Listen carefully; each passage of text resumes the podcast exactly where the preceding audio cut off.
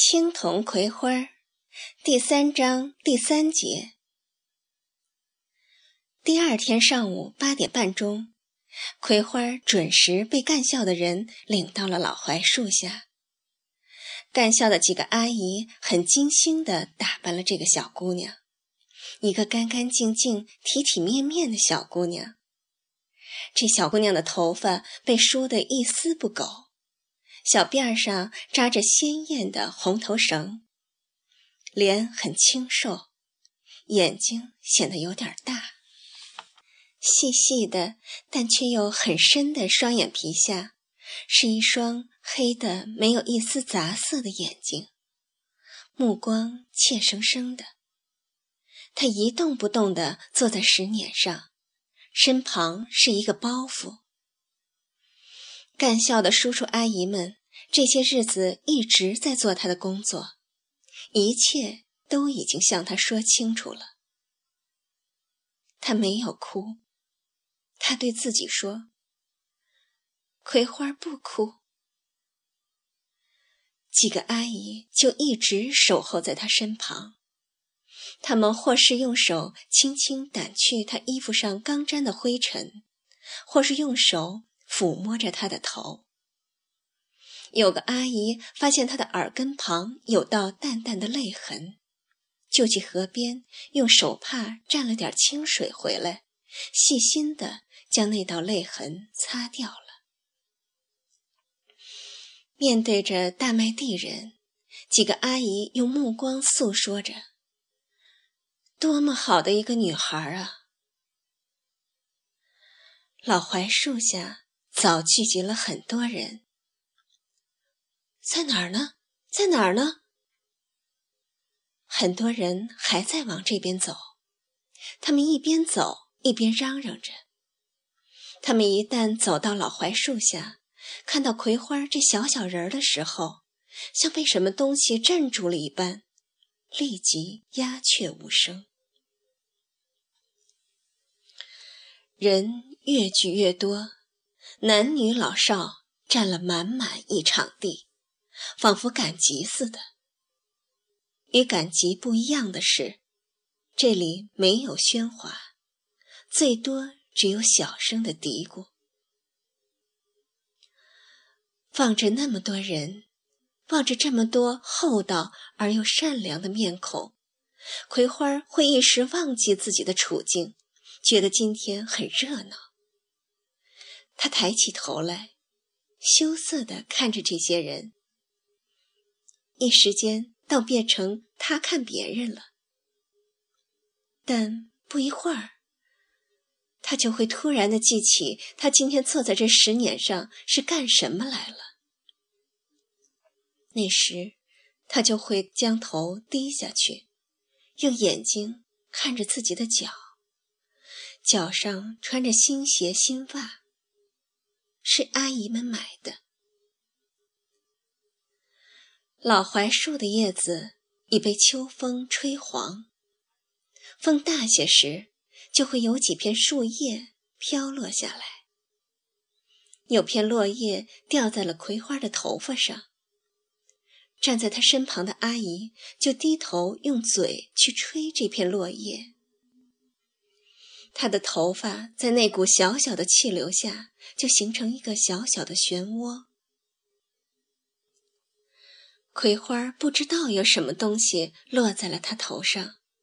当阿姨用嘴去吹时，他缩起了脖子。这一小小的动作被在场的人看到了，更生了怜爱之心。坐在石碾上，有时他会忘记了周围有这么多人，当自己就是一个人坐着。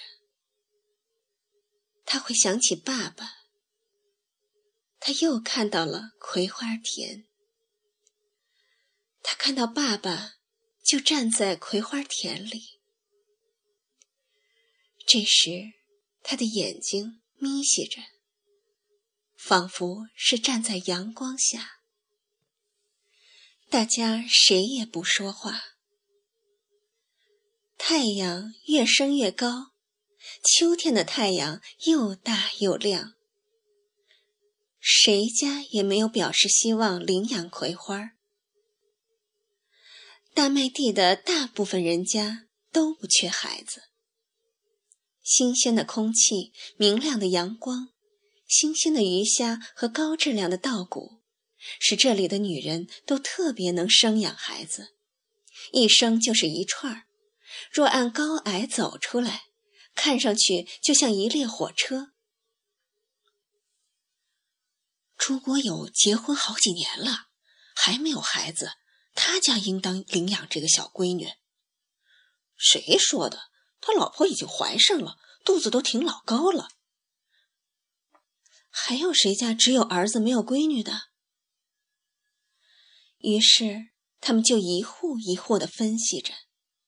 其中有一户是嘎鱼家，嘎鱼家就嘎于一个小子，看样子他妈妈也不会再生了。而且嘎鱼家是大麦地最富的人家，他家祖祖辈辈都养鸭，他家具有大麦地任何一户人家都不具备的财富。然而，嘎于家的人并没有出现在老槐树下。人们看到了青铜一家人，青铜家就青铜一个男孩，而且还是一个哑巴。但谁也没有去想他家能否领养葵花，因为青铜家太穷。青铜一家人都看到了葵花，一头银发的奶奶一眼就喜欢上了这个女孩。人挤来挤去的，很难站得住。但奶奶拄着拐棍儿，却就是站在那儿不动。葵花看到了奶奶，以前她没有见过青铜的奶奶，现在是第一次见到，但却觉得她像在哪儿见过了。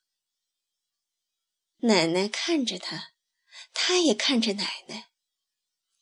他觉得奶奶的头发非常非常好看，他从未见过这么好看的头发，一根一根的，都像是银丝。风吹来时，这些银丝在颤动，闪着亮光。奶奶慈祥和蔼的目光在他的脸颊上抚摸着，他仿佛听到了奶奶颤抖的声音。别怕，孩子。奶奶的目光无声的牵引着他。不知是什么时候，奶奶转身走了。她要在人群里找到儿子、媳妇和孙子。她好像有话要对他们说。已经中午。也没有一户人家出来表示愿意领养葵花。村长有点急了，在人群里走来走去，一边走一边说：“多好的一个闺女！”后来他才知道，正是因为大麦地的人觉得这闺女太好了，才忧虑起来，很想领养一个孩子的人家看过葵花。就走到人群背后叹息：“唉，没有这个福分呢。”他们觉得这么好的一个闺女，得对得起她。而大麦地是个穷地方，家家日子都不富裕，谁都喜欢这个姑娘，太喜欢了。正因为如此，大麦地人倒没有一户人家。敢领养他了，他们生怕日后委屈了他。陪着葵花的几个阿姨一直眼巴巴的等着有人家走出来，看看太阳已过头顶，他们几个转过身去，一边流泪一边说：“我们走，我们轮流养着。”他大麦地谁家要，我们也不给了。但却没有走，他们要再等一等。葵花的头垂得更低了。村长看到了青铜一家人，走过来说了一句：“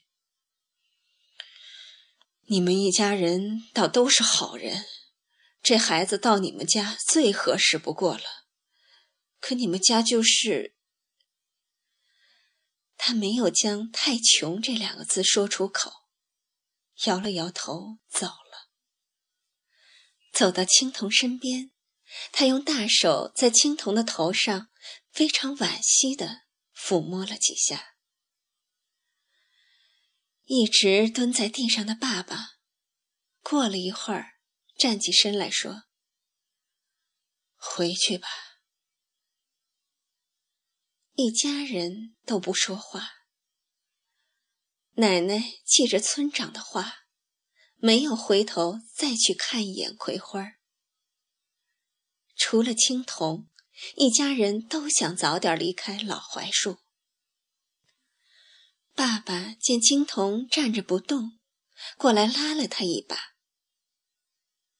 一旁吃草的牛“哞”的一声长鸣。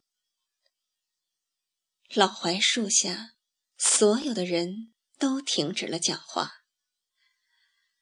他们掉过头来时，看到青铜一家正在离去。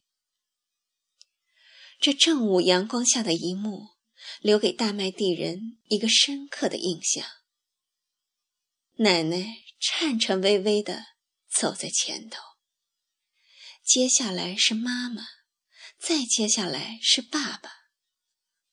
爸爸用力抓着显然不愿离开老槐树的青铜的一只胳膊，走在最后的青铜牵着牛，那牛不肯走。常用前蹄抵着路面，将身子向后倾着。葵花看着青铜一家渐渐远去，泪水顺鼻梁而下。人渐渐散去时，嘎鱼一家出现在了老槐树下。整个上午，嘎鱼父子俩都在远处放鸭。一家人在离石碾丈把远的地方站着，晒得黑不溜秋的嘎鱼，不时地瞟一眼父母的眼神与脸色。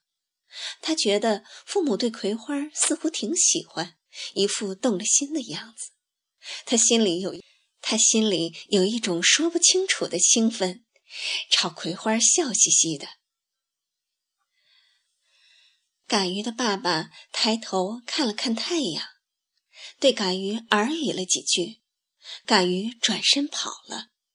不一会儿，他又跑了回来，一手抓着一只煮熟的鸭蛋。